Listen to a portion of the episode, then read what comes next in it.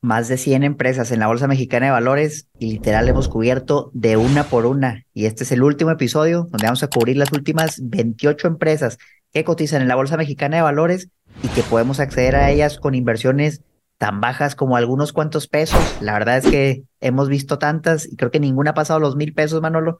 Y estoy muy emocionado de encontrar más tesoros escondidos. ¿Cómo estás? Sí, la verdad es que justo has dado en el clavo menos de mil pesos. Incluso hemos visto unas de tres pesos, cinco pesos. Y digo, por tema de oportunidad, de entrada, ahí está. Ahora falta ver la oportunidad de productos, de mercado y de los resultados. Bienvenidos a Campeones Financieros. Campeones Financieros. Donde Manolo y Omar hablaremos de finanzas.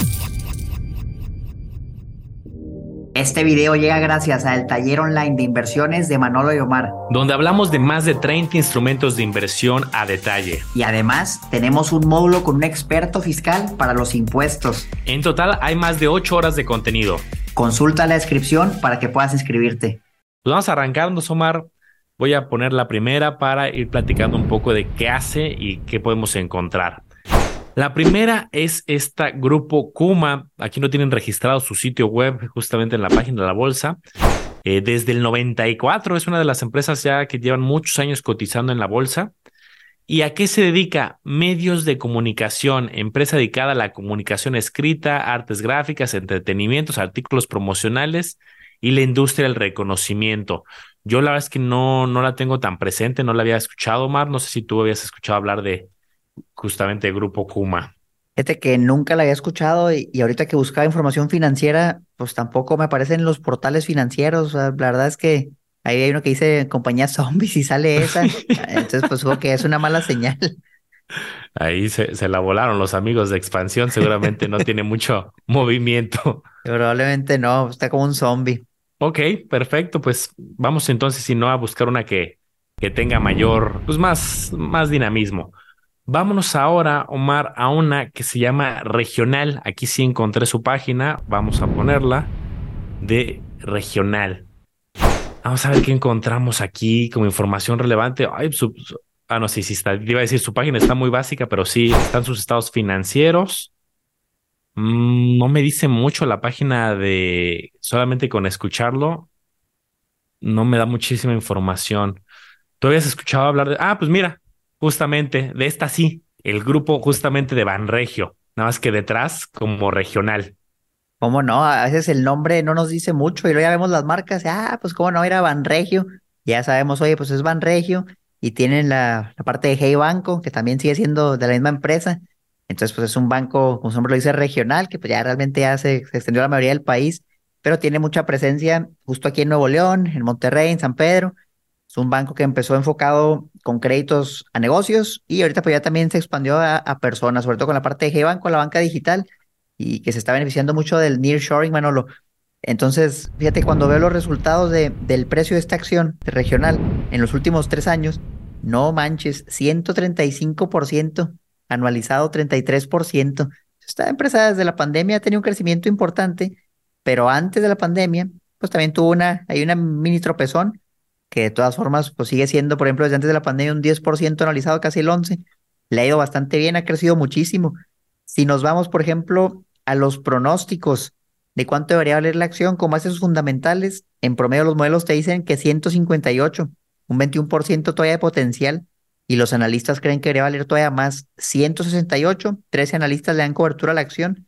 Entonces, pues coinciden, coinciden en que la acción, si bien se ha subido, todavía puede subir más y le ha ido bastante bien en periodos cortos. Por ejemplo, si nos vamos a los últimos, en lo que va el año, por ejemplo, cuatro meses que llevamos, no le ha ido tan bien, fíjate, ha bajado un 7%. Últimos seis meses, ahí sí ha llevado un 9%. Entonces, como que subió, tuvo una pequeña corrección y ahí está. Y digo, si nos, nosotros hemos analizado muchos bancos, incluyendo a Banregio, pues sabemos que G-Banco es un producto fuerte que está creciendo muchísimo, que le está apostando a lo digital, que es más eficiente eso en los costos, a tener un montón de sucursales. Entonces parece que están haciendo las cosas bien, Manolo. ¿Cómo lo ves tú? Sí, crecimiento interesante y yo creo que ha de ir muy orillado por lo que hicieron justo con Hey Banco, porque antes era pues, un banco muy de nicho y ahora ya con la aplicación y todo lo que lanzaron, pues ya se hizo más nacional, al grado que yo he visto a bancos grandotes diciendo, tenemos que hacer lo mismo, crear como nuestro banco con un nombre diferente y como una filial, y ya hay varios jugadores que están intentando copiar el modelo de negocio. Y es que fíjate, en los últimos años, de 2016 a la fecha, pues ya las ventas prácticamente casi se duplican. O sea, es un crecimiento, un crecimiento bueno. Ahí la llevan y ya cuando los empiezan a copiar, pues quiere decir que están haciendo las cosas bien. Pero también la acción pues ya ha subido bastante. Entonces habría que ver si estos precios todavía sigue haciendo sentido. Correcto, totalmente. Vámonos a la siguiente, Omar, y es un nombre que sí creo que para varios va a ser conocido porque es de un medio de comunicación, Grupo Radio Centro. Desde el 92 está en la bolsa y bueno, aquí tal cual yo escucho el, solo por escuchar el nombre ya sabes, ah, cadena de radio, impulsora de radio, organización de radio, entonces pues todo ahora sí que un grupo muy orientado a ello. Si me voy a ver el detalle, oye, pues voy a ver qué estaciones tienen para ver cuáles son las que pueden sonar. 91.3 Alfa, Joya, eh, Universal, La Octava, Radio Centro Deportes. Tienen a la hora de siete estaciones, temas digitales también tienen los Beatles Radio Universal. Si me empieza a sonar, ¿eh? Como que en algunos momentos eh, mi papá escuchaba música, este, eh, de, los ochentas, de los 70 y me acuerdo de este tipo de música universal, eh, los Beatles, entonces sí me, a mí sí me suena, pero no sé qué tal se vean sus números. Sí, pues fíjate, tiene algunos nombres populares. La acción, pues mira, cuesta tres pesos, es una acción que está muy accesible. Lo malo es que parece, bueno, lo que no hay mucha bursatilidad. Ya cuando empezamos a ver que se ven estas líneas horizontales en el precio, nos dice que no hay mucho movimiento. Entonces, usualmente es una señal de que va a ser difícil que la compremos, va a ser difícil que la vendamos. Mira, por ejemplo, en un mes el precio no ha cambiado nada. Grupo Radio Centro está muy estático. Entonces yo creo que son de las empresas que tienen muy poquitas acciones en la bolsa y, los que las tienen pues no las venden, entonces no hay movimiento. Difícil que podamos invertir. No quiere decir que es una mala empresa, pero pues lo malo es que bajo estas circunstancias va a ser complicado comprar las acciones. Sí, sí, sí, eso lo pone retador. Y, pero bueno, pues ahí tienen un nombre conocido. Nos vamos a pasar, Omar, ahora al mundo de eh, bienes raíces. al menos es lo que me deja ver simplemente por el nombre. Y justamente vamos a ver RLH Properties desde el 2015 en la Bolsa de Valores. ¿Y qué hace? Está en el ramo de hoteles y centros de vacaciones, adquisición y desarrollo de activos hoteleros de la ciudad y playa ubicado en los principales centros urbanos. La encuentran justamente con la clave RLH. Y bueno, aquí ya me dan la descripción que eh, son ubicaciones premium, operados por marcas de lujo, exclusividad regional, pues centros vacacionales, habrá que ver, echarle un ojo. Ahora sí que de la vista nace el amor. Me metí a la página y ¿qué encuentro? Pues justamente descripción de su portafolio, de las residencias que tienen, algunos hoteles, el club de golf, seis hoteles en operación, un hotel en desarrollo. O sea, podría parecer, habrá que ver si tiene cierta similaridad como si fuera una Fibra hotelera, pues al final es un conjunto de diferentes hoteles y uno se beneficia al final de las, eh, de las propiedades. Si yo me meto aquí a ver a detalle, pues me da algunos nombres. No son cadenas. Eh, hay una cadena que sí la veo muy conocida, Four Seasons Ciudad de México, y las otras son muy más específicas de nicho, pero Fairmont Mayacoba, Mayacoba, eh, pues tienen algunos nombres conocidos. Yo no me he hospedado en alguno de estos, pero sí veo algunos nombres, como bien dicen, de categoría premium y se ve bonito. Habrá que ver cómo se ven los resultados. Sí se ve bien, ah, del amor así como la vista nace el amor y, se ve atractivo para pasarte un buen rato. Lo malo es que los números no, lo, no se ven tan atractivos. Por ejemplo, si vemos el rendimiento de los últimos cinco años, pues lleva un menos 9%. Y dices, eh, en los últimos tres años también no, le ha ido muy bien, la verdad. Mantiene menos 9, en el último año menos 2. Y bueno, en lo que va el año, pues ha subido. Mira, ahí sí ha subido. 9.7, se ve medio curiosa la gráfica también. De repente se ve medio plana, no veo mucho movimiento. Y por ejemplo, si vemos las finanzas, vamos a ver las ventas, vamos a graficar las ventas. Muy volátil, digo, también hace sentido, venía bien antes de la pandemia, luego se cayó y, oye, pues se recuperó y ya duplicó sus ventas prepandemia. Lo raro es que los números no se reflejan en el precio de la acción, mano. Los vemos, por ejemplo, las, las utilidades estas son las ventas, la línea negra son las utilidades y pues serían pérdidas y se recuperaron y ya traen ganancias. Pues para mí esto es una buena señal, yo esperaría que la acción pues tuvo un crecimiento importante porque ya se recuperó, pero pues, ah, si damos un plazo muy corto, pues 3, 4% y de todo lo que ha bajado, no lo, todo está ahí medio volátil. Los últimos cinco años pues ha estado muy estática la acción, no, he visto una gran recuperación desde su histórico, tampoco, o sea, no llega ni a niveles de 2019.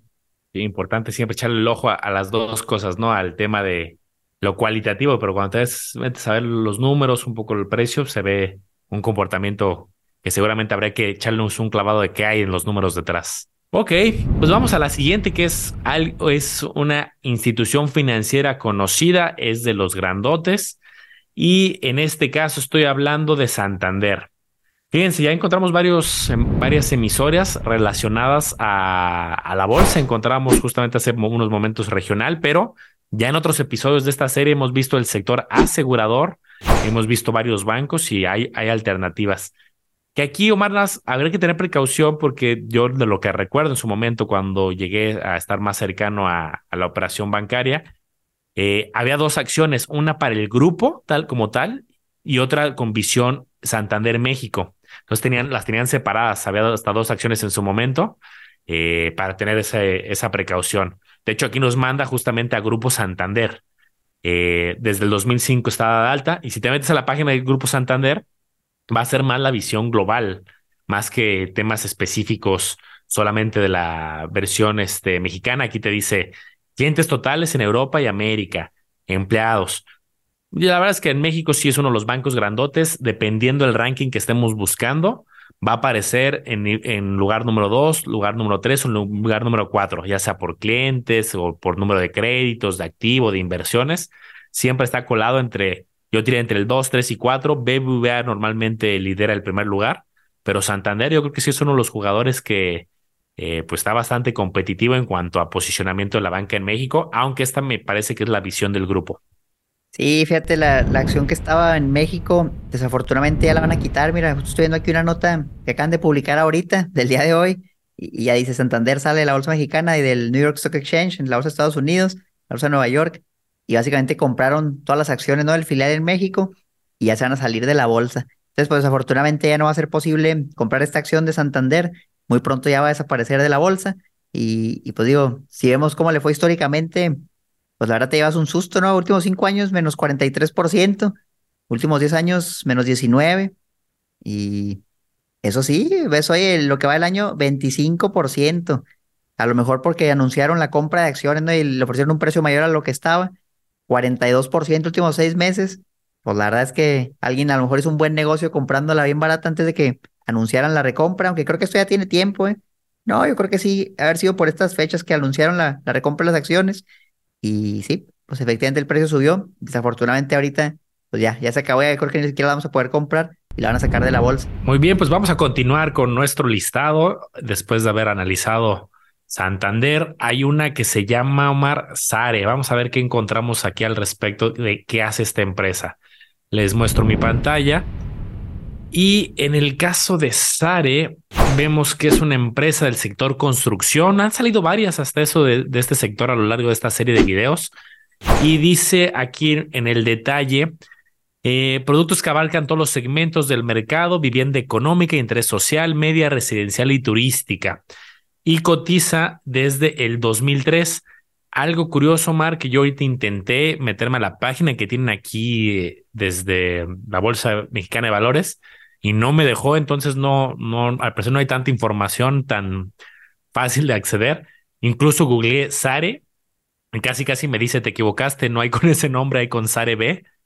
Pero pues creo que pues en estos casos, si no está tan difícil encontrar la información, yo como inversionista, para mí es una, una alerta. Sí, si buscamos información financiera, Manolo, tampoco sale nada. Yo lo intenté buscar en diferentes plataformas y la verdad es que ni siquiera encuentras el nombre en la bolsa de valores. Entonces, pues quién sabe qué le habrá pasado. No encontramos ni su página de internet. Yo creo que esta no la vamos a tener que saltar porque no hay información. De acuerdo, pues vamos a la que sigue dentro del listado. Y la que sigue, vamos a ver cuál es. Es una que se llama Sabia con V, Sabia S-A-D-C-B. También aquí no viene la página, ahorita la buscamos. Pero, ah, caray, esto me acaba de llamar muchísimo la atención. Fecha de constitución 1936. Fecha de listada en la Bolsa Mexicana de Valores 1962. Entonces, fíjate qué, qué curioso. Y viendo este logo, simplemente este logo que está aquí eh, en la esquina superior de la misma página oficial de la bolsa, es asociado a la bolsa. Hay que recordar que la bolsa de valores tiene, digamos, como subempresas, por llamarlo de alguna manera, que si el mercado de derivados, eh, donde se hace la custodia de los valores. Entonces tiene diferentes empresas, me imagino que por ahí puede ir o, o es un error simplemente que lo hayan puesto, porque ahorita que lo veo, alimentos, bebidas y tabaco, esto ya no me cuadró tanto. Entonces no, no estoy seguro si sí es un logo muy parecido al de la bolsa. No, pues dice aquí el de Bolsa Mexicana. Alimentos, bebidas y tabaco, semillas, frutas y hortalizas. A lo largo de su trayectoria inicial en 1985, se ha distinguido por su carácter y creación de valor, sus ventas cercanas a los 200 millones de dólares y sus acciones cotizan en Bolsa Mexicana de Valores. No sé, este como que me deja medio confundido. Hablan aquí de unas ciertas subsidiarias, pero del sector agrícola. Entonces me confundió un poco más bien el tema del logo que tienen aquí arriba. Eh, sí, está curioso, Manolo, y es mucho tiempo. Yo intenté buscar a Sabia, a las filiales, y, y ni una sale, ni una sale en ningún lado. No sé si todavía opere, la verdad. No tiene ni página de internet, no sale ningún correo de relación con inversionistas. Pues ahora sí que no hay direcciones ni nada. ¿Quién sabe qué habrá sido esa empresa? Bueno, pues vamos a seguir con nuestro listado. Y yo nada más para quitarme esa espinita de si el logo se pareció o no, pues más bien yo creo que pusieron genéricamente el logo aquí yo creo. la bolsa mexicana, que efectivamente es este, pues esta especie de trébol. Sí. Bueno, pues vamos a, a la siguiente, Omar. La próxima en la lista es Grupo CIMEC. Vamos a ver qué hace Grupo CIMEC. Su ticker tal cual como la vamos a encontrar es tal cual como suena, CIMEC con C al final. Y 1990 fecha de constitución, 1993 la fecha en que se listó en la Bolsa Mexicana de Valores. Empresa mexicana dedicada a la producción de acero, la cual cuenta con plantas en México, Estados Unidos y Canadá. Bueno, pues eh, otra del sector, eh, justamente del sector relacionado de materiales. Vamos a ver qué encontramos aquí en su página, Omar, mientras también buscamos los detalles. De entrada dicen cuidado con los fraudes. Y pues aquí vemos en su página principal productos. Vamos a ver qué tienen. Aquí está.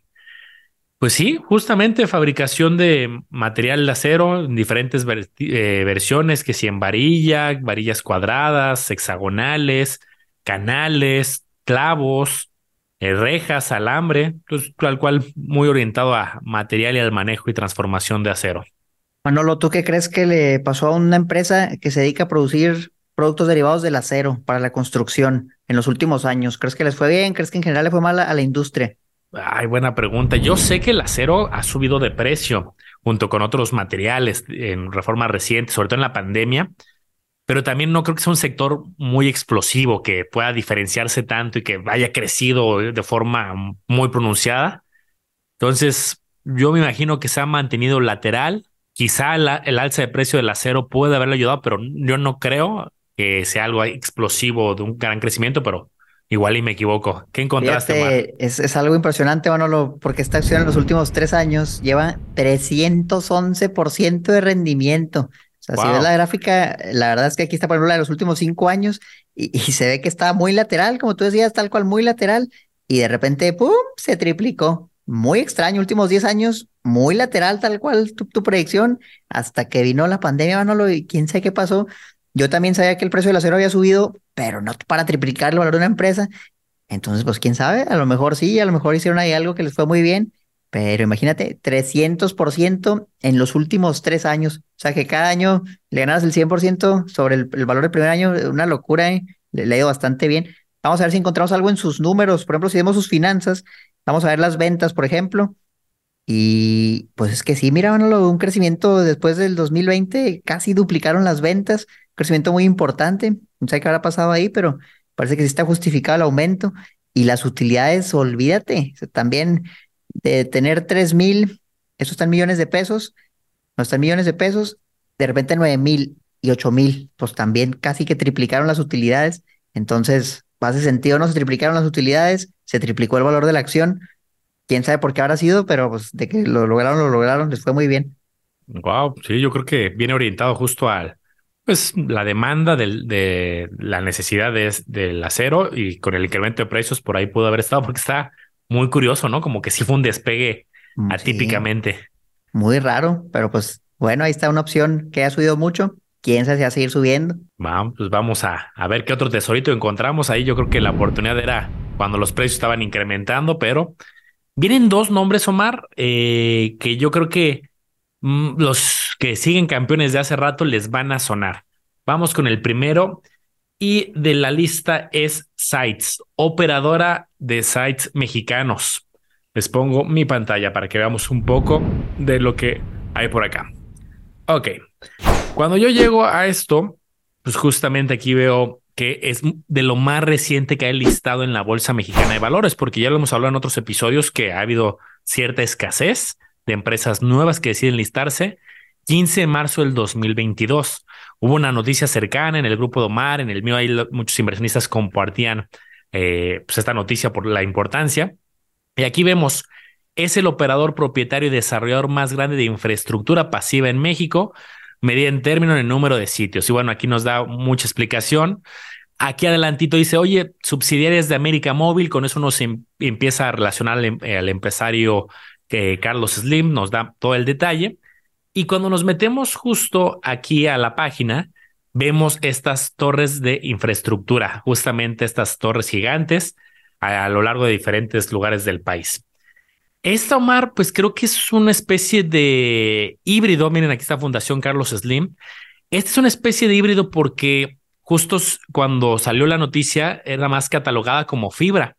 Pero si tú te metes a la página de la Bolsa Mexicana de Valores, eh, al apartado de fibras, ahí no la vas a encontrar, me parece, sino la estamos encontrando desde el mercado de capitales, de acciones, porque pues digo, al final tiene ciertas similitudes, pero también diferencias. Aquí me interesaría saber, Omar, a ver si encontramos, como, aunque hay poco tiempo, a ver si ya tiene un poco de historia, de ventas, de utilidades y sobre todo el comportamiento de la acción. La verdad es que sí hay, Manolo, y afortunadamente, si bien es una empresa de reciente salida a la bolsa, lleva como un año, tiene mucha historia detrás y todo eso lo podemos encontrar en, en sus números. Entonces, de entrada, el precio, la verdad es que desde que salió Manolo, pues lleva un menos 32% en un año, le ha ido muy mal. Salió y bajó, bajó, bajó, medio se recuperó y otra vez bajó, y lo medio se recuperó y otra vez bajó, y ahorita está prácticamente en su mínimo, casi que histórico, muy cerca del mínimo histórico. Pero la verdad es que cuando ves los números, pues no se ve tan mal, por ejemplo, las ventas, o sea, las ventas, la línea azul consistentemente iba creciendo desde 2016 a la fecha, se ve muy bonito, la verdad. Lo malo es que, Manolo, las utilidades son la barra negra y pues ni se ve, hay años donde ni siquiera se ve, hay años donde eran pérdidas, entonces realmente era una empresa que venía de traer pérdidas a quedar tablas y generar una nadita de utilidad como un margen del 1% respecto a lo que vende. A lo mejor por eso es, yo creo que los inversionistas no ven rentabilidad, es algo muy intensivo en capital y, pues no creo que sea algo que, pueda tener un crecimiento exponencial, o sea, digo, son torres que ahí se quedan y te acabas la zona y, ya para qué pones más torres, la, la veo más complicada. Me recuerda esto en cierta manera a fibra CFE, Manolo, que también tiene la red de transmisión de energía eléctrica, pero aquí ahora como torres de telecomunicaciones, Nada más que en fibra CFE fue otra historia y le dio muy bien. Esta por lo pronto, pues bueno, a lo mejor si es considerada fibra ya se ajustó para tener también un descuento importante, como casi todas, pues tuvieron que empezar y lo tuvieron que haber bajado. Entonces, para estar como acción aquí, pero pues los inversionistas no, no la quieren, bueno, quién sabe por qué será, si los números no se ven mal. Sí, yo creo que esta podría ser un caso de estudio luego para echarnos un clavado con más detalle. Muy bien. Pues vámonos a la que sigue, otro nombre bastante conocido que cotiza en bolsa y es el caso de Soriana. Este sí es un, yo creo que muy conocido por todos.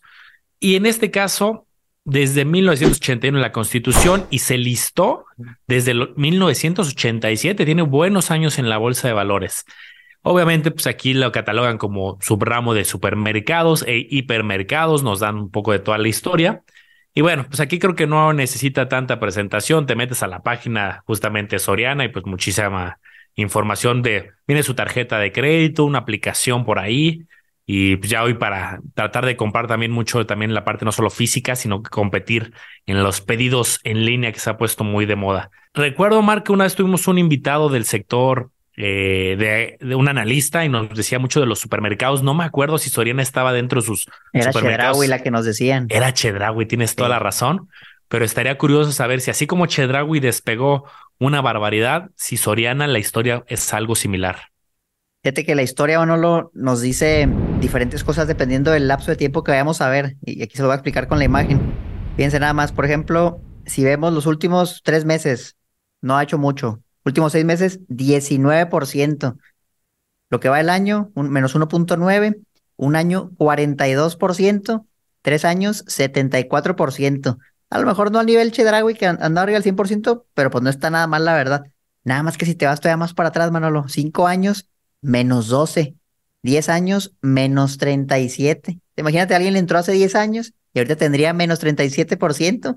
Es una locura. O sea, lo que pasó es que esta acción estaba, si vamos al histórico, pues sí, la verdad es que lleva rato, llegó a su máximo por ahí de 2013 y de ahí duró un rato bajando y luego se recuperó y otra vez de 2016 a la fecha nada más bajó, bajó, bajó y bajó tanto que ahora pues ya volvió a subir y llegó ahí un punto intermedio de 30 pesos cuando llega a estar casi en, en 50, bueno, entonces pues dependiendo del, del, tiempo, los últimos años le ha ido bien, pero pues viene muchos años muy malos. Qué peligroso es eso de comprar en máximos si no se acompaña con un buen análisis, porque sí, muchos años que no, que no ha regresado a esos niveles. Y fíjate, las ventas, por ejemplo, aquí estamos desde el 2016 a la fecha, pues bastante estáticas, bueno, la verdad es que no veo mucho crecimiento, se ve bastante parejo. último año, pues ahí medio sí levantaron, bastante estable y las ganancias iguales, muy parejo. Es una empresa muy consistente, pero que crecimiento no tiene. Y eso no es nada de malo. O sea, si le encuentras un precio bueno, pues también puedes ganar, pero no, no crece mucho. Digo, los últimos años sí le ha ido bien. No se refleja en sus ventas ni en sus ganancias, pero sí en su precio. A lo mejor está muy castigada. Aunque bueno, mira, pues casi duplicaron la utilidad de 2020 a 2022 hace sentido que el precio haya subido. Misma empresa, mismo sector que Chedraui, pero resultados muy distintos. Ok, vamos a otro nombre que creo que muchos campeones lo van a reconocer. Este estoy muy intrigado. Voy a hacer mi teoría de cómo creo que le ha ido antes de que Omar lo, lo, visualice, pero yo les voy a poner aquí mientras el nombre. Y estoy hablando de Grupo Sports World, que eh, muchos que lo conocen es un gimnasio. Desde el 2010 está listado en la Bolsa Mexicana y que dice operadores de clubes deportivos a través de locales establecidos en las principales zonas comerciales y habitacionales de Ciudad de México y algunas ciudades importantes. Yo nunca he estado inscrito en este gimnasio, sí llegué a ir un par de veces a acompañar a alguien que me invitaba con un pase y pues eran gimnasios justo como lo dicen ahí tipo club, que tienen sus albercas, en algunos casos podrían tener alguna cancha de eh, que si de squash, algunas canchitas adicionales eh, los que yo conocieran de tamaño mediano, ni tan grandes ni tan chicos. Yo que me imagino, ¿cuál es mi teoría? Es que en la pandemia les ha de haber pegado muy fuerte, como a todos los gimnasios. Y me visualizo una caída importante. De hecho, hay, hay un sport que yo, que yo llegué a, ubicar ahí en la Ciudad de México y que luego lo cerraron. Entonces, no sé si esto de efecto, digo, hablo un caso aislado, o lo vendieron lo cerraron. No sé si han tenido efecto contagio con otros. Me intriga saber si sí se recuperaron, pero yo visualizo una caída fuerte en la pandemia, como muchos gimnasios lo vivieron. Pues mira, tienen casi 50 clubes, mayormente en Ciudad de México y poquitos en otro lado. A mí, la verdad, este negocio, no, lo, no he visto todos los números, pero este negocio no me gusta. Siento que no es escalable y siento que trae márgenes bajos. Es nada más una teoría general a nivel, a nivel industria. Vamos a ver cómo le ha ido y, y ojalá esté equivocado. Pero fíjate, esta acción pues entrada vale 3 pesos, 3.58. Entonces, si la ves en plazos cortos, 3 meses, 25%, 6 meses, 35%. En lo que va el año 23, un año 7, y la cosa se ve bonita hasta ahorita, bueno, pero si me voy luego 3 años, menos 77%, 5 años menos 80, 10 años menos 81, desde que salió la bolsa, menos 74. Entonces, esta es una empresa que los que creyeron en ella al principio, pues la están pasando terrible, a menos que haya habido un super dividendo que no creo, y a lo mejor los que la vieron ya tan castigada al borde de la quiebra, pues es que fíjate, ya estaba en dos pesos, ya casi valía cero. Entonces, pues bueno, ahorita ya ha subido considerablemente, pero lo que bajó, pues es muchísimo más. Entonces, yo esperaría que sus números reflejen eso, nomás a lo mejor ventas que van bajando, que cada vez tienen más pérdidas. Vamos a ver si hace sentido. Vamos a graficar igual ventas y vamos a poner las ganancias a ver qué encontramos. Vamos a poner la etiqueta para ver los números y vamos a ponerle desde 2013 para que sean los 10 años. A ver si se parece la información con los precios, Manolo. Ventas iban creciendo, pero el precio de la acción en esas mismas fechas iba bajando. Entonces ahí no había relación. Luego las utilidades, pues es que la verdad es que las utilidades pues no hacían nada, Manolo. O sea, incluso hasta bajaban muy, muy bajitas, extremadamente bajas. O sea, imagínate vendes dos mil millones de pesos y ganas 50. Y dices, bueno, pues algo es algo, pero luego el siguiente año vendes dos mil y pierdes 70. Entonces, como que yo creo que no veían mucho, mucho beneficio. Y luego olvídate, esto es, pues sí, bueno, la pandemia, pérdidas grandes, pérdidas grandes. y todavía siguen en pérdidas grandes. Entonces, lo curioso es que aquí ya se recuperó Manolo y todavía no está ni cerca de los niveles prepandemia, donde todavía no se recuperaba la acción. Entonces, pues aquí a lo mejor habrá algo ahí que no, no hemos visto con los números. Sí, está, está curioso, pero se ve una caída fuerte. O sea, sí, definitivamente la pandemia vino a cambiarles el negocio porque era una tendencia, quizá como dices, no rentable, pero creciente. Y ahí ahora sí, va y van recuperándose, pero paso, paso lento. Vamos a la que sigue. Y aparece Sempra Energy. Fíjate, listado de forma relativamente reciente, 28 de mayo del 2021. Vamos a ver qué encontramos. Ramo petróleo, gas y combustibles. Actividad, infraestructura energética. Y que habla de la combinación de dos sociedades para justamente crear esta, este nuevo, nuevo modelo de negocio. Y me metí a la página y no, he encontrado tanto detalle. Creo que me, tendría que meter a, Tenemos que desmenuzar mucho, pero pues me queda claro por dónde va el modelo de negocio, justamente el sector energía. Vamos a ver, Omar, qué encuentras de este, eh, de este negocio en cuanto a sus ventas, utilidades, porque creo que estaría interesante ver su desempeño. Fíjate que creo que sí hay algo muy remarcable, Manolo, algo histórico en todos los episodios que hemos hecho esto. Un tesorito escondido, no sé si lo sea, pero sí es algo histórico. La acción cuesta, Manolo, 2.780 pesos. Es oficialmente, y después de haber revisado casi todas las que hay, la más cara que he visto, Manolo, casi estoy seguro que ninguna pasaba de los mil pesos. Y esta vale 2.780.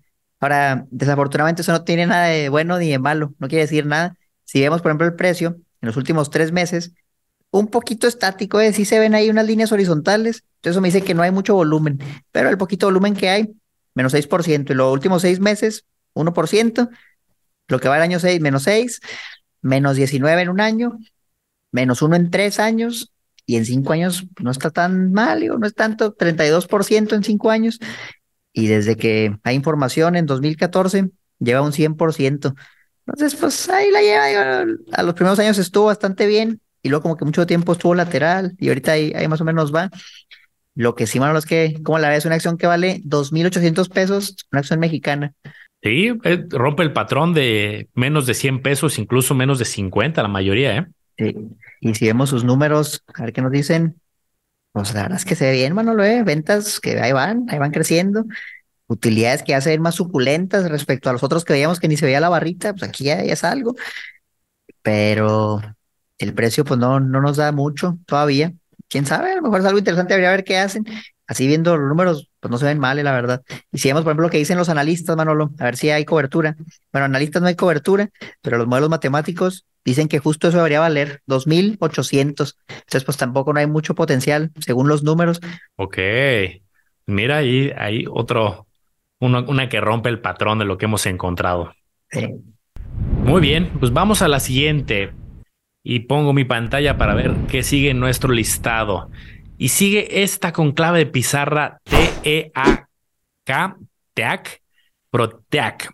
Desde el 2010 cotiza en la bolsa de valores y el sector es materiales. Fíjense, campeones, como a diferencia de otros, otras bolsas que a lo mejor son más de corte tecnológico, comunicaciones, aquí hemos visto mucho de bienes raíces, mucho de materiales productos madereros. Eso sí no lo habíamos visto. Habíamos visto como otra especie de cementos, habíamos visto justamente acero, pero maderero no, no es el primero que sale de este estilo. Y dice Proteac 1 es una empresa forestal mexicana líder que produce y transforma maderas preciosas en México y Centroamérica, las cuales comercializa en los Estados Unidos, Europa y Asia. Ahora sí que de México para el mundo. La empresa cuenta con más de 9.000 hectáreas en plantaciones en Colombia, Costa Rica y México, una de las mayores empresas privadas del mundo en este sector. Eso sería interesante ver si su, no mono, quizá no monopolio, pero sí una competencia monopolística, es decir, pocas empresas que se dedican a ello, pues ver si se traduce en sus números. Me meto a su página y justo te dicen grandote, somos la empresa forestal más grande de México y pues encontrarías ya el detalle de justamente de pues, sus productos, sus ingresos y sus reportes, pero a ver qué encuentra Omar para echarle un ojo. Aquí vas a ver que si hay algún analista seguramente de GBM que le está dando cobertura y nos va a dar su opinión. No sé si tengan muchos analistas, pero ahí nos dan eso de tip. Fíjate que se hace interesante que dice empresa privada, porque pues ya está en la bolsa, ya es pública. No sé si eso es incorrecto o tiene ahí como que a lo mejor muy poquitas acciones en circulación, no sé, el 1% en circulación y el 99% es privado, pero pues eso ya no me hace sentido, Manolo. Pero bueno, igual independientemente de eso, vamos a ver ahora sí los números, que la verdad es la primera, fíjate, de este sector. De hecho, es la primera vez que hace esto en todas las que hemos visto y vamos a ver cómo le ha ido. Tres meses menos uno, seis meses menos 2.7%, en lo que va el año menos 1.5%, en un año lleva menos 21%, últimos tres años menos 34%, últimos cinco años menos 76%, y últimos diez años menos 69%. Pues ahora sí, bueno, lo que prácticamente salió, 2011, mucho tiempo lateral, y hubo bonanza, hubo bonanza unos años, hasta que de 2016 a la fecha, pues no ha parado de bajar, no ha parado de bajar, y ahorita pues ya cotiza en tres pesos, fíjate, iba a estar en, en 20, en 21, entonces, ¿será el fin de esta empresa? No lo sabemos, pero los números, en cuanto al precio, no, no los números que tiene, sino el precio, pues se ve que refleja algo malo. Y si vemos ventas y ganancias, la verdad es que la historia no se me hace tan mala, Manolo. O sea, de hecho venían, o sea, irnos un poquito más para atrás, a 2013, han crecido un chorro, mira, o sea, las ventas literal se multiplicaron más de 10 veces en 10 años y partieron de pues poquitas pérdidas, poquitas ganancias. Bueno, es que mira, muchos años las pérdidas se amplificaron considerablemente y luego se recuperó, se recuperó, duplicó sus ventas, se hizo rentable, pero la acción en estos últimos años, pues de todas formas no subió, bueno, ¿qué habrá pasado ahí? No lo refleja, ¿eh? No refleja la recuperación. probablemente habría quizá alguna oportunidad de analizar con detalle, pero es muy curioso que no, no le hace justicia a la recuperación como en el, dos, en el 2018 valía más justo cuando eh, estaba en un escenario de muchas pérdidas. Claro, hay que ver muchas cosas, ¿no? Las deudas, sus flujos, pero está curioso. Y aquí no, no cuadra los números con el precio, habría que ver qué onda. Bien, pues otra, otra alternativa por ahí. No sale el analista aquí, habría que buscar directo en los reportes que publiquen, por lo menos en el portal de, de Investing no, no aparece el, el modelo del analista. Quién sabe si todavía le dé cobertura. Por ahí hemos encontrar algún reporte en el futuro a ver qué, qué nos sugieren, pero por lo menos aquí Dice que debería valer 4.57 con base a los números, vale 3.94. Pues yo diría es algo promedio en, acciones de la bolsa, o sea que traen un potencial, yo diría incluso bajito. Hemos visto muchas que traen un potencial más grande. Ok, pues vamos a ver qué más encontramos, Omar, porque todavía tenemos un listado eh, extenso por recorrer, pero ya este va a ser el último episodio donde veamos este, eh, estos nombres. Estamos por acabar la lista, pero aún nos faltan algunos. Otro nombre relacionado a materiales. TechChem K, TechChem.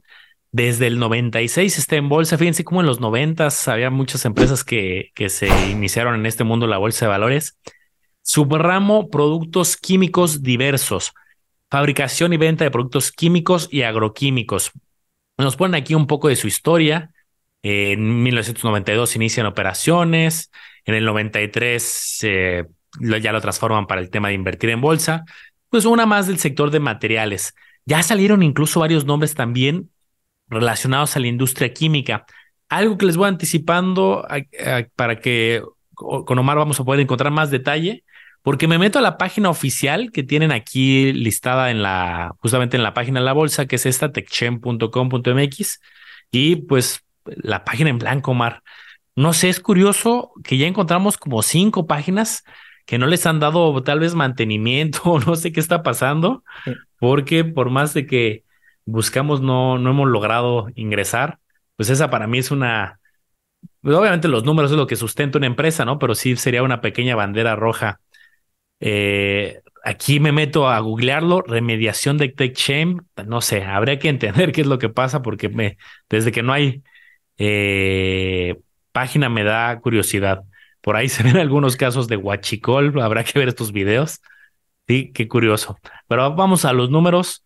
A 20 años de la mayor tragedia medioambiental, híjole, las noticias también creo que no le, no le hacen mucha justicia. Habrá que ver qué, qué encuentra Omar en la parte cuantitativa. Fíjate que no sale, Manolo. O sea, literal no sale cuando la buscas.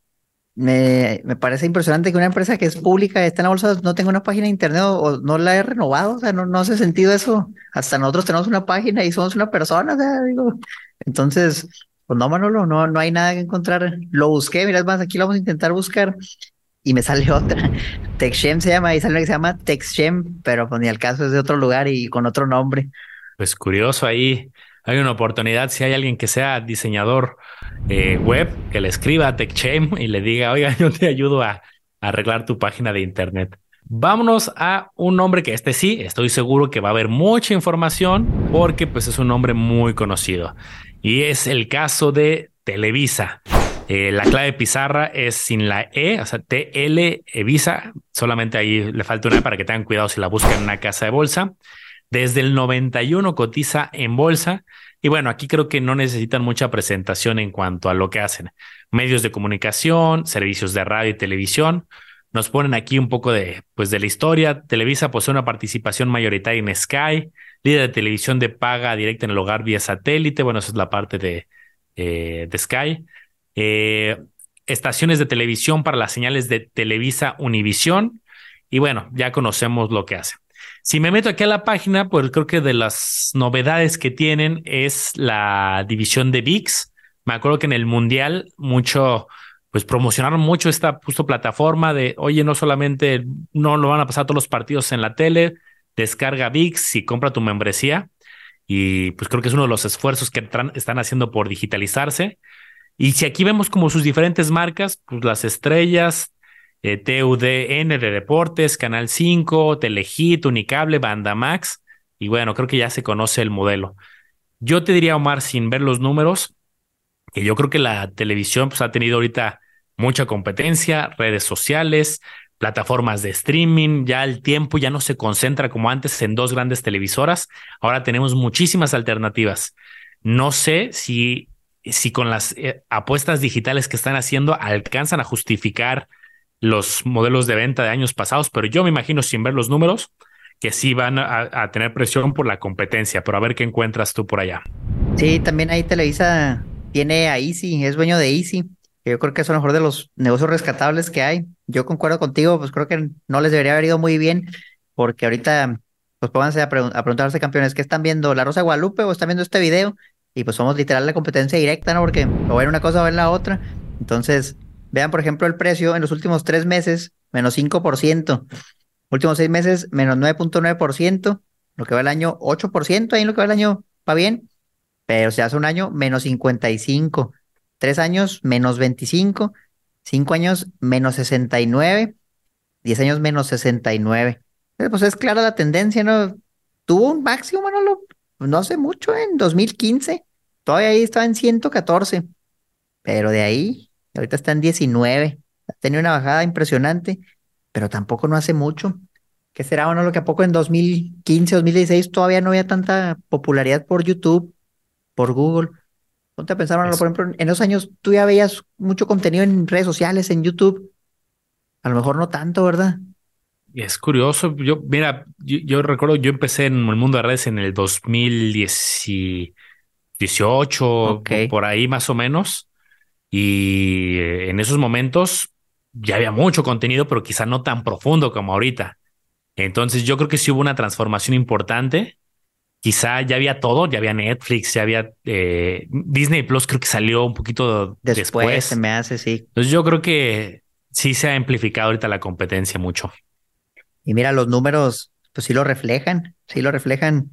Vamos un poquito más para atrás pues todavía 2016, a lo mejor aquí empezó el susto, ¿no? De que dejaron de crecer y sus ventas bajaron, porque venían de año tras año crecer las ventas y luego de repente bajan las ventas y a lo mejor ahí el precio empieza a caer, pero luego se levantan y todavía dos años ahí estuvieron decente. Las ganancias, pues a lo mejor también aquí de 10 mil millones bajó a 3 mil, a 4 mil, bajaron mucho y, y de ahí pues vino la decadencia. Pero fíjate que a pesar de que las ventas han bajado, no lo, pues tienen utilidades buenas, aquí algo han de haber vendido, pues este número no hace sentido, que ganaron 44 mil, chance vendieron un negocio o algo, yo creo que esto es algo atípico, pero los otros años, pues la verdad es que no se ve tan mal la utilidad. Digo, yo en general es una industria que, que siento que se iba en decadencia, que no creo que se vaya a recuperar, ya la competencia es mucha y que tiene también altos costos de producción. Realmente, por ejemplo, producir una serie, tener un programa es muy caro pero si alguien agarra una cámara y se graba con el celular, pone un video, pues eso no cuesta mucho, si no es que nada. Y a veces pues, está más atractivo el contenido. Entonces, yo por lo menos este negocio estoy fuera. Y yo creo que debe ser atípico justo el 2022, porque si fuera algo sostenible, me mm, imagino que pues, la acción hubiera crecido una barbaridad. Sí, una barbaridad. Aquí dice Earnings of Discounted Operations. Sí, han de haber hecho algo ahí, un ajuste contable, algo así, porque no, no es algo razonable.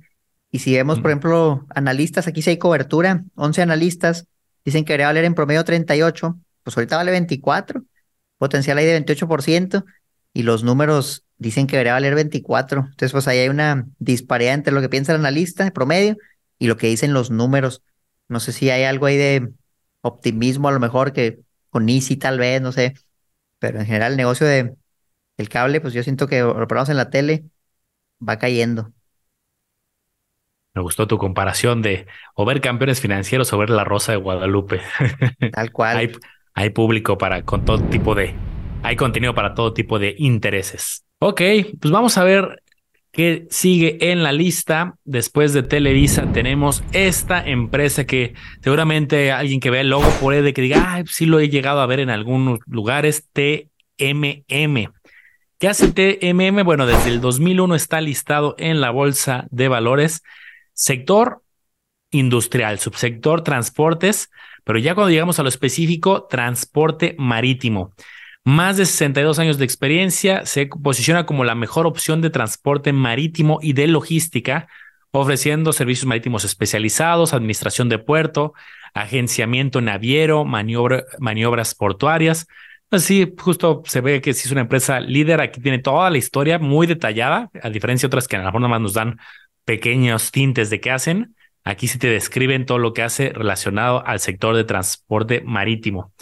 Entras a su página, pues muchas fotografías justamente haciéndole alusión a lo que hacen. Aquí vemos estos grandes eh, buques, vemos justamente el tema logísticos, de operaciones, de eh, cómo este tipo de transportación a través de estos grandes contenedores. Y pues aquí encuentras información detallada de qué es lo que hacen. Sus certificaciones, su ubicación. Pues bueno, creo que está muy claro por dónde va el, el modelo de negocio. Transporte marítimo. Aquí sí me declaro desconocedor. No, no te podía dar una tesis tan clara de creo que es el futuro, creo que es constante, porque aquí sí no es una área, una industria en la que esté muy metido. Pero bueno, a través de los números vamos a poder ver si es la empresa más grande y tiene buen crecimiento, pues puede ser una señal de que el sector pues, va en crecimiento. Si va mal y es la más grande, pues ahí habría quizá un foco rojo, incluso como industria. ¿Qué encuentras por allá, Omar? Mira, este sector también no creo que sea algo que va a desaparecer. Pues creo que es algo que lleva mucho tiempo y, funciona y es algo necesario, ¿no? El transporte, sobre todo de, importaciones, exportaciones, pues mucho se manda por barco, la verdad, es mucho más barato que mandarlo por avión, más lento, sí, pero pues es algo que tiene mucho tiempo. Entonces, pues vamos a ver qué, qué nos dice la historia del precio. Por ejemplo, últimos tres meses, 2%, últimos seis meses, 1, lo que va el año 2.9, un año menos 8 y aquí empieza la historia de terror, Manolo. Tres años menos 56, cinco años menos 35, diez años 10%. Y si te vas al histórico, desde 2005 a la fecha, menos 93%. Aquí se viene un desplome impresionante y ya la acción está en dos pesos con 54 cuando iba a costar hasta 50. Entonces, ¿qué le pasó? Pues es que esta sí es una gráfica un poco un poco difícil de leer, hermano. Ventas, pues que iban bien, iban bien en 2013. Vámonos un poco más para atrás, a ver si vemos ahí desde 2008. Un negocio que de repente explotó, explotó por ahí de 2010. Quién sabe si habrá sido algo atípico ahí, pero perdió mucho dinero. No sé si a lo mejor invirtieron mucho en marketing o algo así. Y luego las ventas, pues iban bien, iban subiendo hasta 2015, iban subiendo. Lo malo es que miraban puras pérdidas y pérdidas considerables. Oye, vendo 2.500 millones de pesos, pero pierdo 800, pues eso no es sustentable. Hicieron eso por cinco años y ahí la acción pues estaba bien castigada. Y luego se medio recuperaron, un año bueno con utilidades, tal vez vendieron algo y, y pues realmente es una empresa que pocas veces ha sido rentable. Bueno, no, aquí estamos viendo desde el 2008 a la fecha y, y la verdad es que son contados los años que hubo utilidad y pues es una utilidad pequeñita que cuando ves las pérdidas pues probablemente esta empresa nunca ha generado ganancias y eso refleja lo que piensan los inversionistas de ella en el precio. ¿Quién quiere algo que, que no haga ganancias por 15 años? Pocas personas. Qué tema tan raro, ¿eh? Vende más y pierde más en muchos años. Creo que no es, tecnológica, porque dijeras es tecnológica, pues bueno, un startup que va creciendo, pero pues es transporte marítimo, o sea, no, no, bueno, por lo menos esta industria no creo que aplique hacer eso.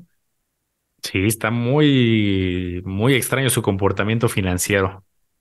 no hay mucha cobertura de nada, analistas, pues hay seis modelos que lo evalúan, modelos de investing, analistas no hay ninguno, 252 y vale 245, como que pues no se ve tan bien la cosa para TMM, Manolo.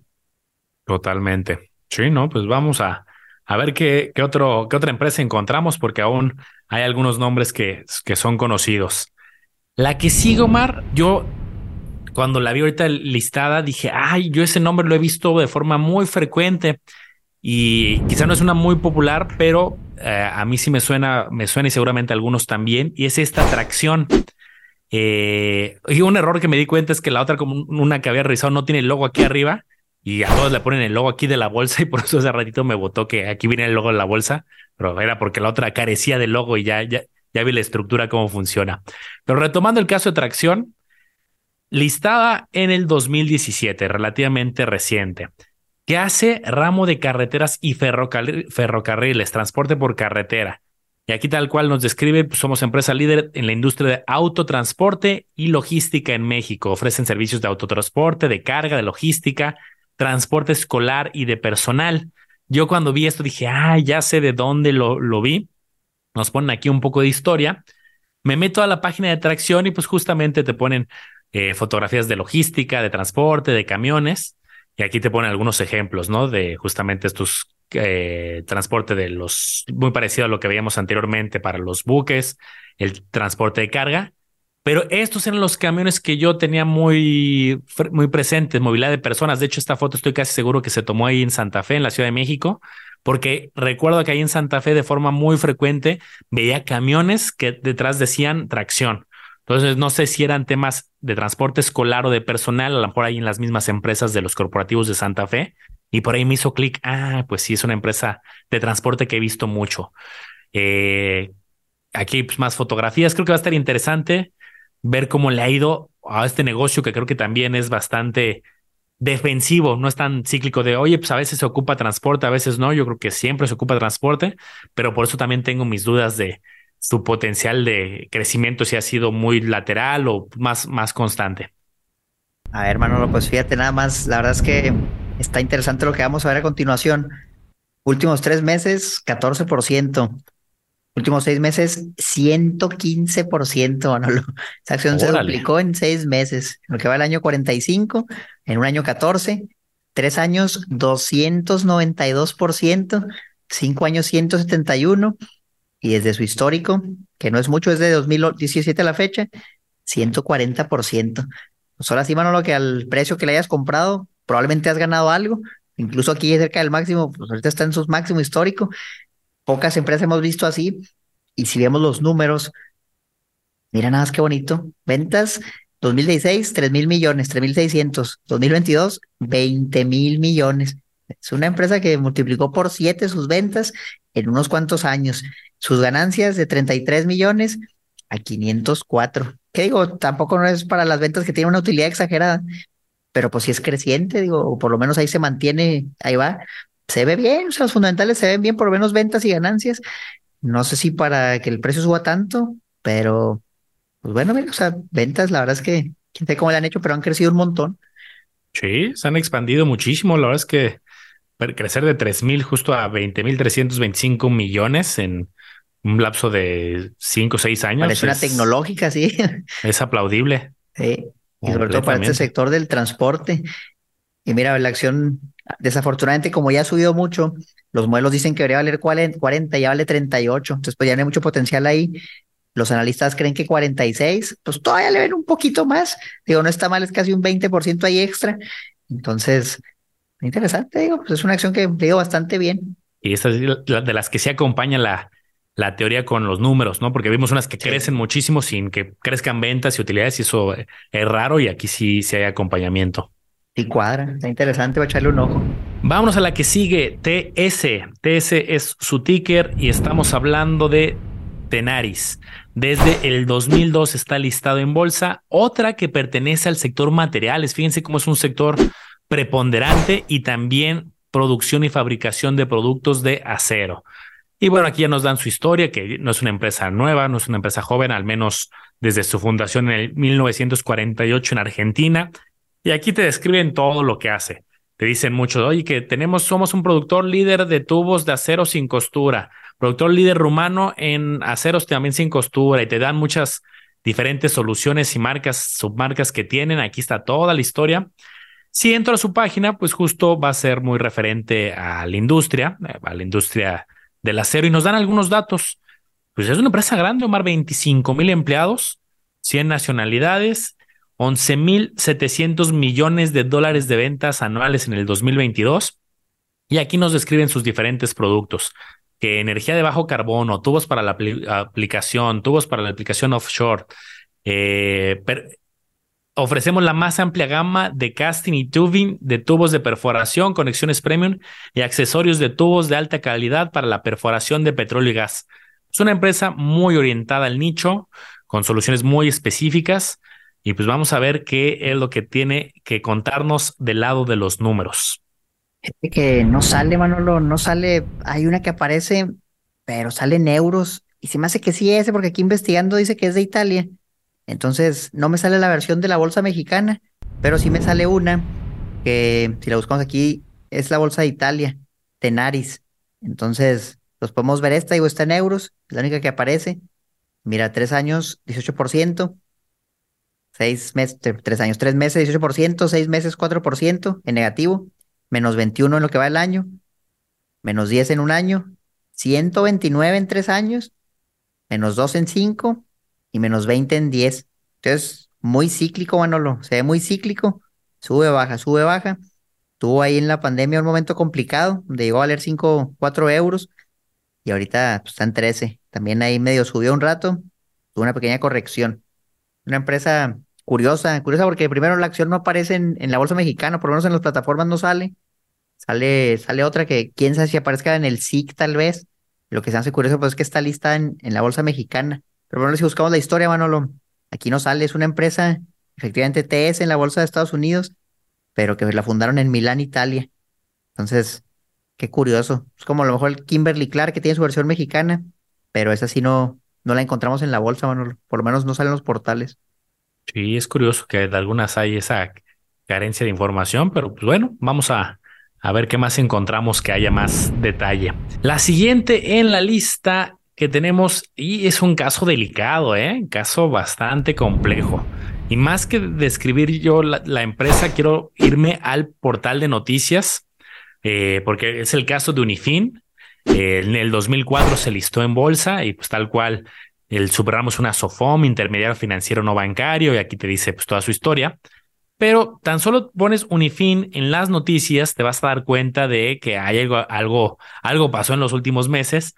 La caída de Unifin, golpe a las pequeñas empresas en México, eh, concurso mercantil, eh, concurso mercantil inicia etapa de conciliación con acreedores a finales del 2022, esto lo que les digo era del 2023, buscan un plan de reestructura y buscan un crédito nuevo. Entonces empiezas a ver esta información sin meterte a tanto detalle dices, algo pasó con esta empresa y yo creo que ahorita Omar nos va a enseñar qué pasó con su comportamiento de forma gráfica.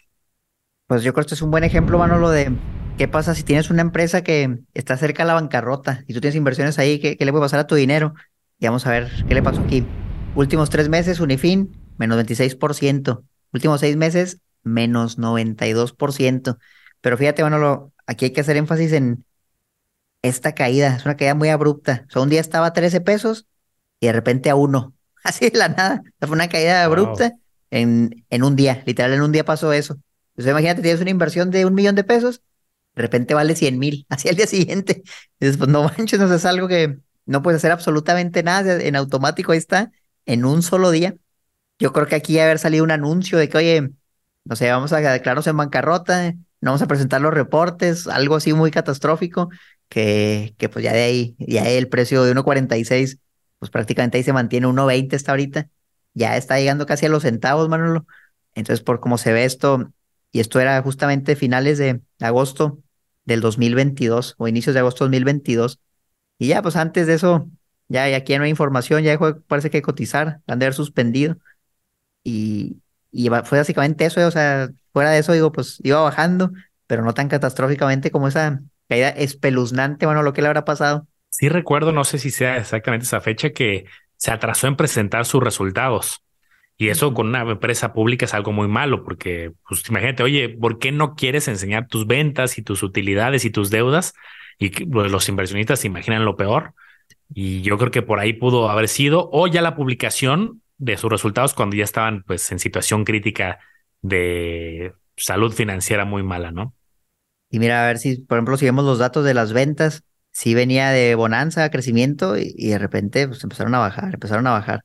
Aunque sí traen utilidad, ¿eh? traen utilidad y era una utilidad buena, margen, un negocio financiero muy rentable, pero algo le pasó y de repente tronó. Esto está interesante para estudiarlo, Manolo, porque pues ves la gráfica y, y yo no, si yo, si tú enseñas nomás esta gráfica, digo, Manolo, ¿crees que esta empresa el siguiente año no va a existir? Pues la verdad, por lo menos yo no veo una razón para decir eso, no sé qué, pues ahí va, ahí va, poquitas ventas, ganancias, quién sabe qué le habrá pasado. Y eso es parte de, de una lección importante, campeones de las ventas utilidades obviamente son importantes, pero pues hay más de 100 indicadores a revisar, ¿no? Hay que ver su endeudamiento de corto plazo, de largo plazo, sus tipo de flujo, si viene de operación, si viene por endeudamiento. Hay muchas cosas que tenemos que revisar y creo que ahí justamente el lado del endeudamiento, ahorita Omar lo está ahí apuntando y sí, son algunos detalles a, a, mostrar, ¿no? Sí, pues habría que checarlo. Lo raro es que esto es deuda neta. esto, como lo calculan, es el efectivo, la deuda menos el efectivo. Sí, pues era una deuda exagerada, una deuda muy grande. 75 mil millones de pesos, Manolo. Imagínate. Y el valor en libros de la empresa, 13 mil. no, pues sí. O sea, todavía había algo, digo, todavía era positivo. O sea, tampoco tan catastrófico no está, pero imagínate una deuda tan grande, es, es algo pesado, una carga muy grande y puede terminar mal. Y ahí, ahí la evidencia. Vámonos al caso de Urbi. Urbi es la próxima en la lista y es otro nombre que sale de sector de bienes raíces de construcción de viviendas. Empresa mexicana desarrollada de viviendas fundada en el 81 y si me meto a la página de Urbi, se encuentra justamente, hace referencia al nombre, diferentes tipos de vivienda y por lo que veo es de, ahorita aquí llega una tablita como esta de precios, de viviendas de menos de un millón, al menos vi ahorita tres, cuatro ejemplos, de 90 metros de construcción, 120 de terreno, y están en, en ubicaciones específicas. Si yo me voy a ver eh, los lugares, encuentro que son unos, mm, no me acuerdo dónde lo vi, ah, pero eran como tres, cuatro diferentes lugares. Eh, están a la izquierda en la página anterior, eran como Chihuahua y otros. Ándale, bueno, eran como cinco o seis lugares en específico. Entonces, pues no sé, Omar, ya hemos visto como cinco o seis nombres de la bolsa de vivienda y que yo recuerde, todas han tenido ciertas complicaciones. No sé si esta va a ser la excepción y a lo mejor sea la sorpresa. Mira, aquí está justamente, como bien dices, Chihuahua, Culiacán, Querétaro, San Luis Potosí y Tecámac. Muy de nicho. Yo sí la conozco porque di mucho tiempo en Chihuahua y la verdad parece que ve los últimos tres meses y dice, oye, 7%. Muy lateral, eso sí, ve poca versatilidad. Seis meses menos siete, en lo que va el año el siete, un año menos 3.5, tres años menos 57, cinco años menos 95. Y ya más para allá está medio raro, que esto es algo atípico. Dice que la acción valía 40 mil pesos, pues no creo. Entonces, vamos a filtrar eso. De periodo últimos cinco años, de 130 a 6 pesotes.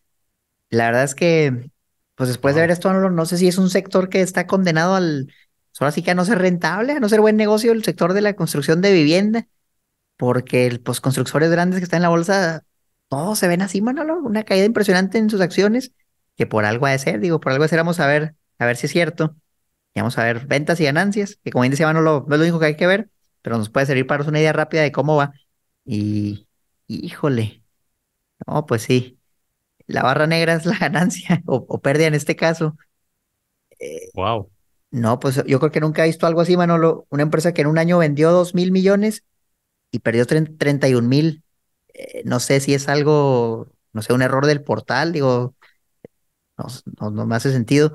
Y a otros años, pues muchos años, Manolo, donde mucho más la pérdida que, que la venta. Digo, para una empresa de construcción, pues no, no es fuera tecnológica, otra cosa sería, pero pues sí, o sea, realmente una empresa que prácticamente pocos años ha tenido utilidades, han sido muy pequeñas.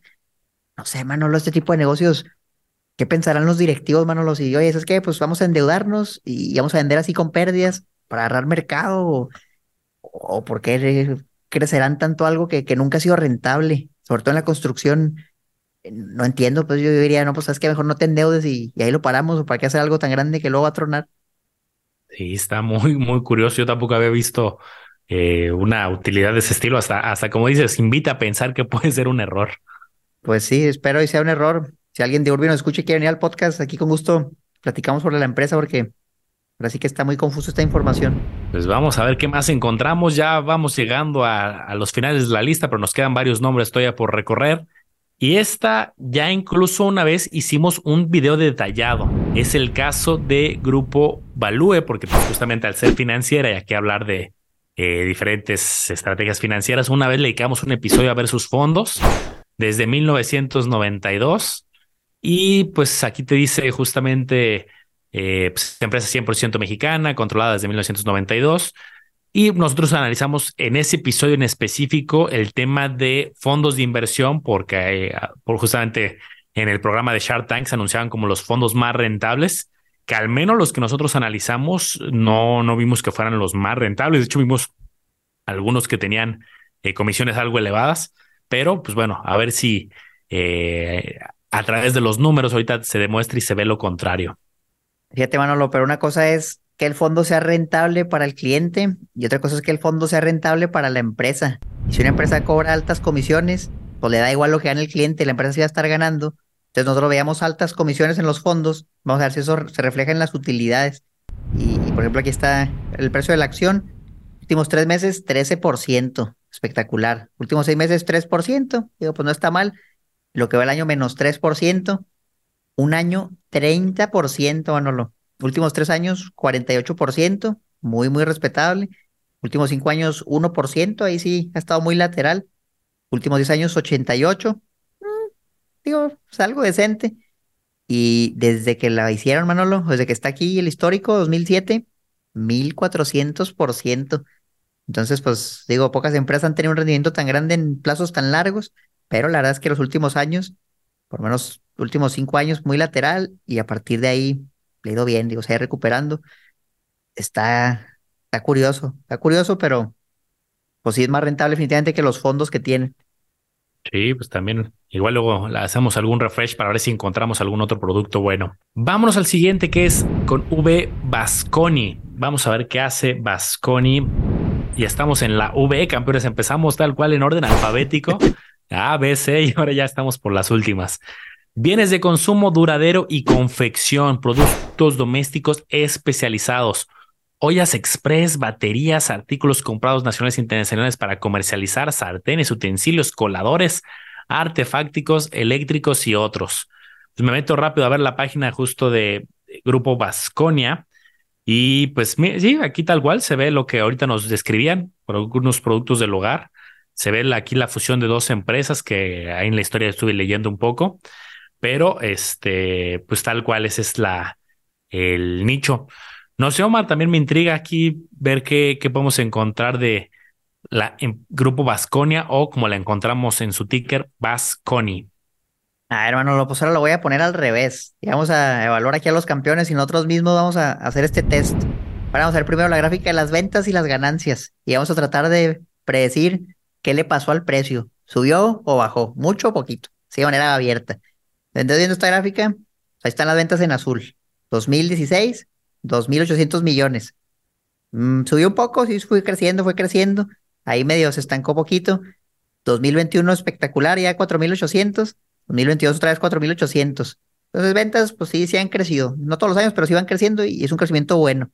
Luego, utilidades, poquitas, bien poquitas. Imagínate vender 2.800 millones y ganar 10 pero digo, pues si hay utilidades, y luego ya el año que sigue 50, varios años de 50, luego bajó a la mitad, 24, y se cuadruplicó a 100, 166, y 2022 menos 200 millones.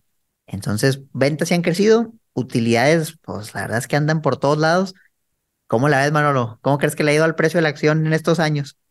Pues 2021 pues, pinta bien, ¿no? El año récord en ventas, eh, año récord en utilidades pero 2022 hay un descalabro, aunque las ventas se mantienen. Entonces yo es lo primero que me preguntaría como inversionista, oye, ¿por qué del 2021 al 22 vendes casi lo mismo? 4.800 y tantos millones, pero en uno ganas 166 y uno pierde menos 236. ¿Qué, qué, qué te pasó?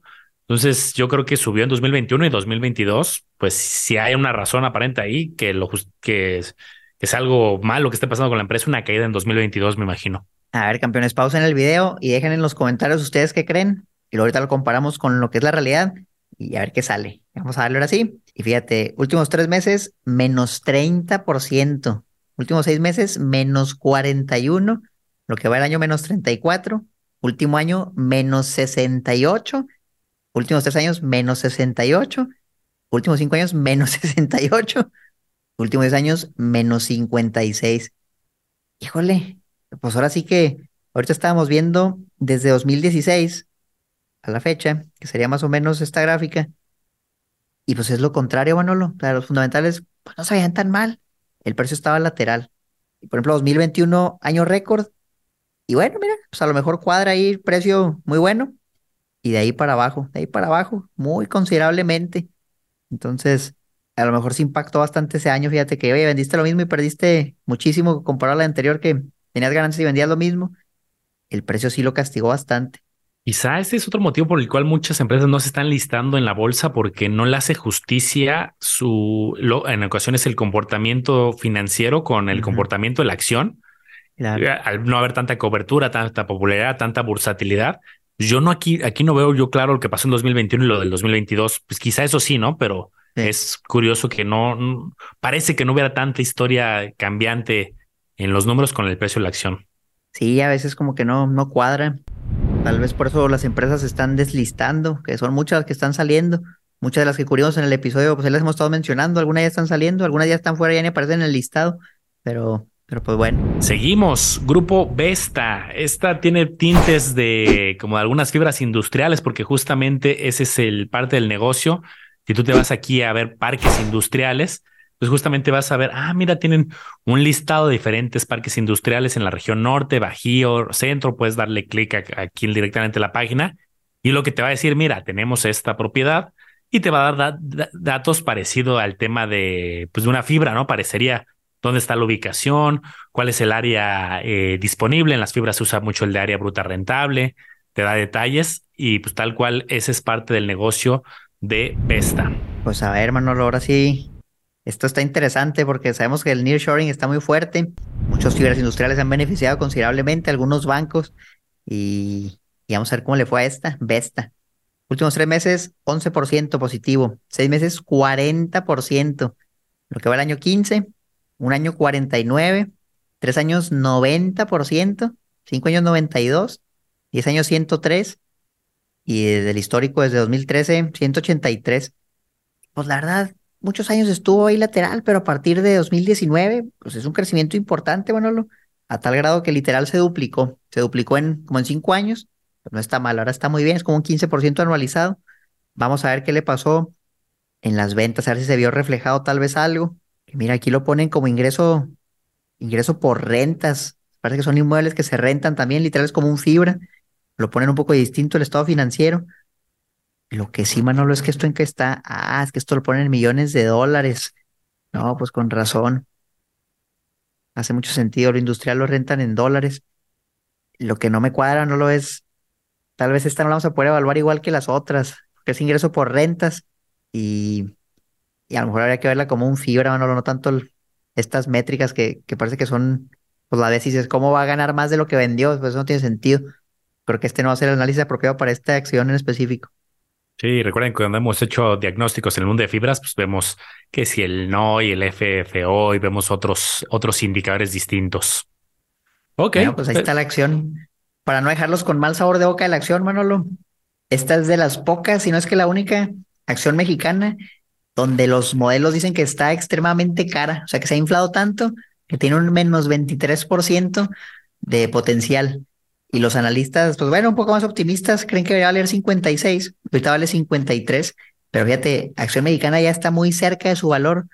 Según los analistas, la verdad es que casi todas dicen, no, esta debería valer 20% más, 30% más. Esta parece que ya subió considerablemente y ya hasta podría ser peligroso, a entrarle en una empresa con esa diferencia tan considerable. Sí, sí, sí, está. Hay una pequeña señal de alerta. Omar, nos faltan cinco de casi 150 que hemos cubierto y déjame decirte que me gusta cómo está el cierre porque las últimas dos son muy conocidas, estoy seguro que muchos la han usado, las últimas dos, y pueden ser ahí unos tesoritos. Hay una que me intriga muchísimo.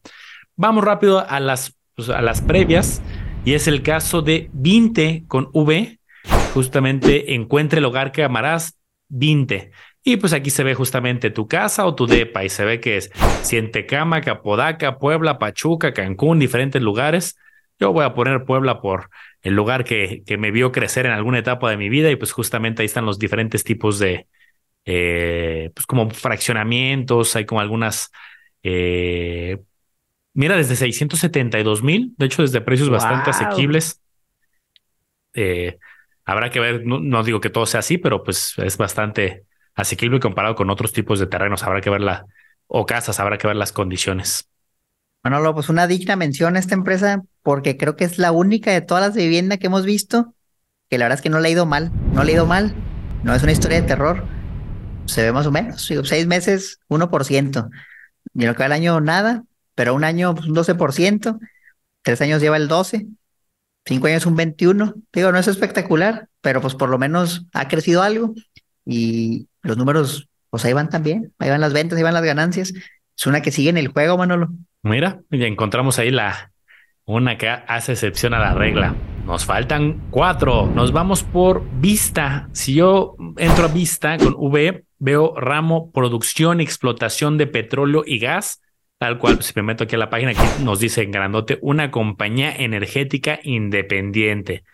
Eh, no nos dan tanto detalle aquí, simplemente dice, oye, pues a esto nos dedicamos, obviamente habría que, echarse un clavado en la página de inversionistas, pero sobre todo en los números, Omar. ¿Encuentras algo interesante con esta? Pues sí, Manolo, la verdad es que sí, esta sí vale la pena también mencionarla. Todas ahora las últimas resulta que hay que mencionarlas, pero fíjate, pues mira, le ido bien, Vista Energy, tres meses 29%, seis meses 60%, un año 114%, tres años 550%, cinco años 100% como que hubo mucho apogeo, bajó y, de ahí para el real.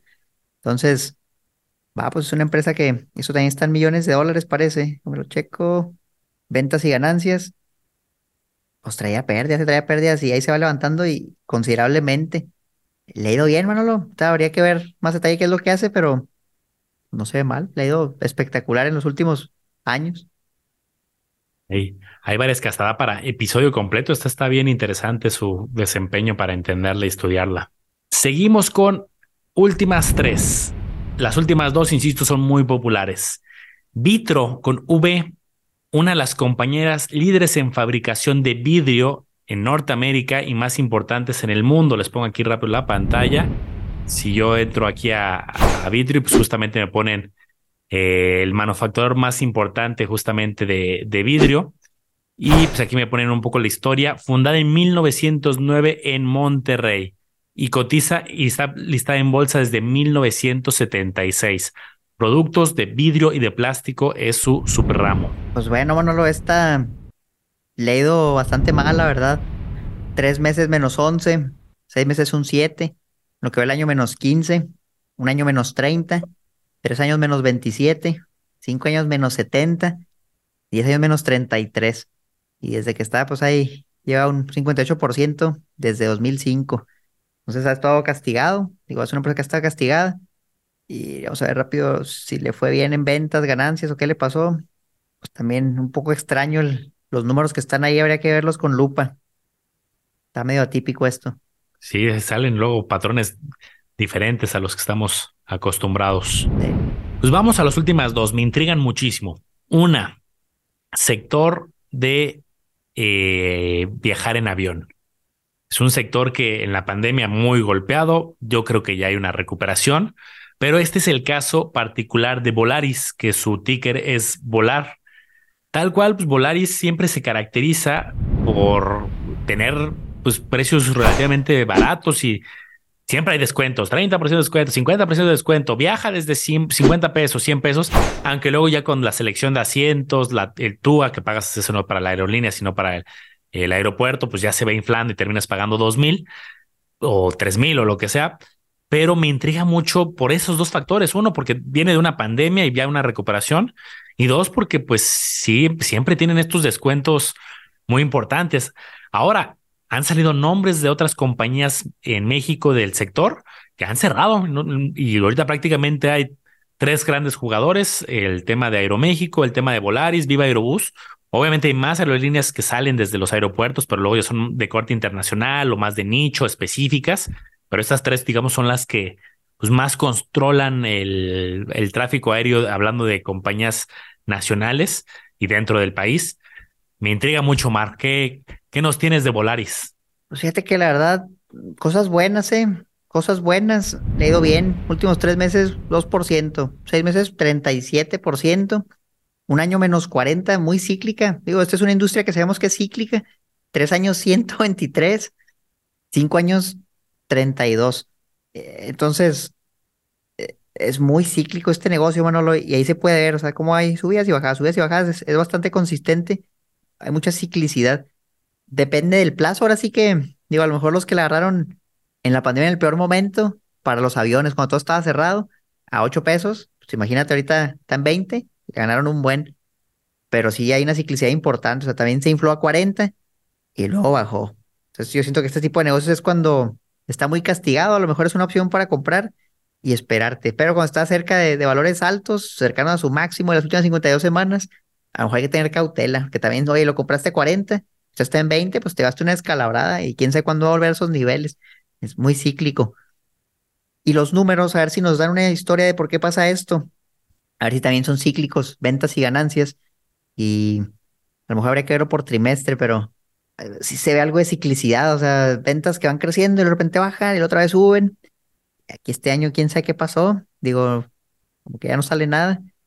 Pero, y luego dice que está una mezcla, a lo mejor es por eso, mezcla de dólares y pesos, los datos. Creo que a lo mejor esta no va a ser la mejor fuente de información, habría que ver los reportes directo, porque sí, aquí nos, nos revolvieron todo. Me cuesta trabajo creer que en el 2022 casi no hubo viajes, en el 2021 eh, muchísimo, está, está curioso este dato. Pero, pues bueno. dólares estos, yo creo. Sí, habría que, habría que revisarlos justamente a detalle. Entonces, pues, no, no está mal, mano, la verdad no está mal. En oportunidades sí puedes agarrar buen rendimiento. Por ejemplo, aquí le ven un potencial importante, los modelos de 21%, y los analistas, esto sí se la volaron, creen que debería valer 34, y ahorita vale 20. Y sí, pues llegó a estar en 40. Entonces, pues tampoco está tan descabellada su teoría. Ok, pues bueno, vamos a cerrar la última del listado, casi 150 empresas. Si tú, campeón, te reventaste sus cinco videos, la verdad es que te felicito porque ha habido muchísima información. Y cerramos con un nombre muy conocido y es el caso de, ahí van los tambores de Walmart, en este caso Walmex. Eh, recordar que hay emisora para versión Estados Unidos y versión México y Centroamérica. Esta de Walmex sería esta versión de México y Centroamérica. Pues bueno, creo que también no requiere eh, mucha presentación de qué es lo que hace. Al final, pues es la cadena de supermercados. Están tratando de apostar también a la parte digital, al igual que muchas otras de que se hagan las compras desde aplicación, te lo lleven a tu casa. Están buscando innovar. Muchos supermercados ya llegas y también en el coche y ya no tienes que bajarte. Están como buscando reinventarse. Aquí ya, hice un poco de spoiler, un poco de, del tema del precio, pero seguramente Omar nos tiene información más detallada. Pues mira, Manolo, vimos varios supermercados. Vimos un Chedraui que le fue espectacular. Vimos un Soriana que le fue bastante bien. Vimos un Lacomer que también le fue más o menos. Y vamos a ver Walmart. O sea, en general, la industria de los supermercados le ha ido bien en México en los últimos años. Vamos a ver si esta es la excepción o, sigue la regla. Últimos tres meses, menos 2%. Últimos seis meses, menos 3. Un año, menos 10. Tres años, 26. Cinco años, 41. Diez años, 93. Y desde el histórico, en 2005, un 600%. Yo veo consistencia, pero también veo retornos menores, Manolo. Tal vez porque, oye, es una empresa muy grande, que pues viene de Walmart, Estados Unidos, como que a lo mejor el precio siempre estuvo inflado, yo siento, y, se mantuvo, salió alto y se mantuvo, pues ya no tenía tanto potencial, ya no subió tanto. Veo que subió mucho menos que algunas otras que vimos, pero pues digo, no está mal, es un rendimiento ahí razonable con el paso del tiempo y, consistente. Ahí la lleva, yo creo que es de las que menos rentables ha sido en cuanto al precio de la acción. En cuanto a los números de ventas y ganancias, a lo mejor es otra historia. Bueno, no es que aquí los números, eso es algo ridículo. Bueno, aquí en millones de pesos, oye, ventas de 800 mil millones de pesos, los arrastra a todos los otros combinados. O sea, yo creo que no hemos visto ni una que pasara los 100 mil millones de pesos. Entonces, pues olvídate, es un monstruo, es un monstruo en México, Latinoamérica. Tal vez por eso, pues ya es una empresa tan grande, tan establecida, que igual tiene crecimiento bueno, ¿eh? O sea, no por grande no crece, la verdad es que es un crecimiento bueno y con márgenes, pues de un supermercado, márgenes relativamente bajos, pero eso sí, ganancias consistentes. Es un negocio muy estable, o sea, que siempre tiene ganancias, que siempre crece. A lo mejor paga un buen dividendo, digo, acuérdense que aquí estos precios no incluyen los dividendos, entonces también sería algo considerarnos si el dividendo es grande, pues puede que ahí se merme un poquito el precio en la gráfica, pero pues se tiene que agregar el dividendo. Pues mira, se logró después de seis episodios, fueron seis, episodios. Seis episodios con casi 150 nombres. Omar, para cerrar, este creo que es un episodio extenso, pero los campeones que se quedaron hasta el final se lo merecen. ¿Qué concluyes de la Bolsa Mexicana de Valores? Mira, yo creo que a veces evaluamos el desempeño de la Bolsa Mexicana viendo a un índice, viendo al IPC, que trae las 35 más grandes, pero creo que eso es un error. O sea, creo que no es representativo de la Bolsa, porque vimos que hay 150 y de muchos otros sectores. Entonces, a veces si al índice le va mal, que es lo que veíamos cuando hacíamos videos hace mucho, vamos a comparar el índice y vamos a ver le fue la bolsa. Y pues la verdad es que el índice casi nunca le ha ido muy bien. O sea, ha tenido años espectaculares de hace muchísimo tiempo y luego mucho tiempo estuvo lateral. Y a un año bueno hace poco. Pero la verdad es que vamos a encontrar empresas, Manolo, que les ha ido muy bien en tiempos donde al índice no le ha ido bien. Entonces yo siento que la bolsa mexicana es más para buscar tesoritos escondidos, seleccionar algunas acciones, más que apostarle al índice. Digo, es mi opinión personal.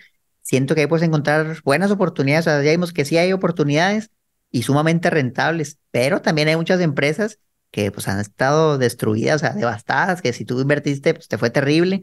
Entonces sí hay que darle una lupa. Yo aquí haría mucho énfasis en hacer un análisis fundamental completo, no comprar algo a ciegas, porque pues muchas ya vieron la historia de terror y otras alegrías enormes que con un buen análisis pues te puede dar una idea de más o menos qué trae potencial y qué no. Entonces, mi conclusión es que donde quiera hay tesoros, Manolo, simplemente hay que buscarlos y literal nos metimos a ver todo lo que había ya tenemos algunas ideas ahí, esperemos los campeones también. Sí, yo creo que hay muchas que eran poco bursátiles, algunas que no encontrábamos información, que la página no está disponible, pero como bien dice Sumar, hay unas con crecimientos sostenidos en ventas, en utilidades. Obviamente fue un análisis rápido. Creo que el objetivo es, oye, de aquí puedes sacar sin problema unos 15 nombres, 20 nombres de este listado. Para de ahí, ahora sí, voy a ver sus ventas, sus utilidades, pero también sus flujos, sus deudas, sus productos y toda la información está disponible. Yo también creo que a lo mejor un índice no sería la estrategia que yo seguiría. Luego hemos encontrado muchos fondos de bancos que replican el, mismo índice, casi siempre los mismos nombres. Y ahorita sí hago esta reflexión, oye, pero ¿por qué no incluyes estos otros que tienen potencial, que se ven interesantes? Y tal vez es la falta de cobertura de los analistas o que es más popular invertir en la bolsa de Estados Unidos, pero pues de que hay nombres y oportunidades los hay. Déjenos sus comentarios, campeones. Si fuiste los que se aventó los seis, siete episodios que hicimos, pues primero te felicito y, déjanos un comentario, porque en serio, imagínate, Manolo, cuánto durará. Son episodios largos, ellos sí son, estoy seguro que son algunas horas de contenido para ver todas las empresas que están en la bolsa mexicana. Entonces, pues felicidades por tu interés. Y si te chutaste nada más este y ese ya al final, igual felicidades porque yo creo que esto va como una hora. Entonces, qué bueno que tengas interés y, ojalá te haya servido la información, campeón, que hayas encontrado algo para analizar más a detalle. Y si fue así, pues dale me gusta al video, compártelo a alguien para que sepa que también desde México hay muchas empresas en las que pueden invertir. Pues vámonos, Omar, para que los campeones se vayan a descansar. Si quieres potencializar y buscar técnicas de cómo analizar a detalle estas empresas, porque te quedaste con ganas y, ay, es que me gustaron estas tres, cuatro, cinco empresas. Recuerda que aquí abajo te vamos a dejar también el curso de campeones, donde ahí no solamente es de la bolsa, sino de todo, ETFs, de fibras, de CETES, de fondos, de PPRs, de todas las estrategias reguladas o la gran mayoría, ahí están en este curso bastante asequible para quien quiera profundizar. Cuídense mucho, campeones. Nos vemos a la próxima.